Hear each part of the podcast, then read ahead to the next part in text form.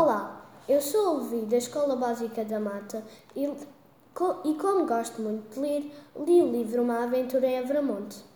Acho que todos os meninos devem ler, nomeadamente os meninos do Alentejo, pois fala sobre acontecimentos importantes passados na nossa região.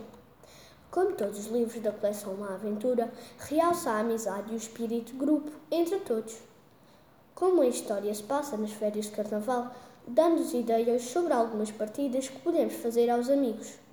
O livro ensina-nos um pouco da história de Portugal, como foram as lutas liberais, também quem as disputou, ensina-nos quem eram os, os representantes dos reis envolvidos e dá-nos a conhecer como tudo se resolveu naquele local, em Veramonte.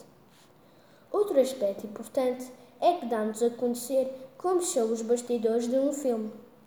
Também gostaria de realçar que durante a leitura do livro ficamos a conhecer várias curiosidades do Alentejo, bem como mesinhas e venenos usados pelos nossos antepassados. Uma aventura em Evramonte eu recomendo.